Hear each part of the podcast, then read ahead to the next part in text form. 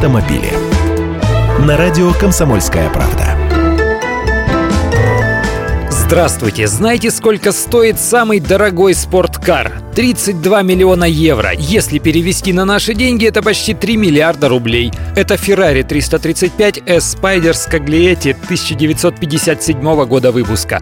И купил его на аукционе, поговаривают, футболист Барселоны и сборной Аргентины Лионель Месси. Такие машины – настоящая коллекционная гордость. Автомобиль был выпущен всего в четырех экземплярах. У него 4-литровый двигатель V12. Именно на этой машине был установлен рекорд круга на гонках 24 часа Лимана на таких ездили легендарные гонщики, такие как Стирлинг Мосс. 300 км в час могла набрать эта Феррари. Предыдущим владельцем ее был французский коллекционер и автогонщик.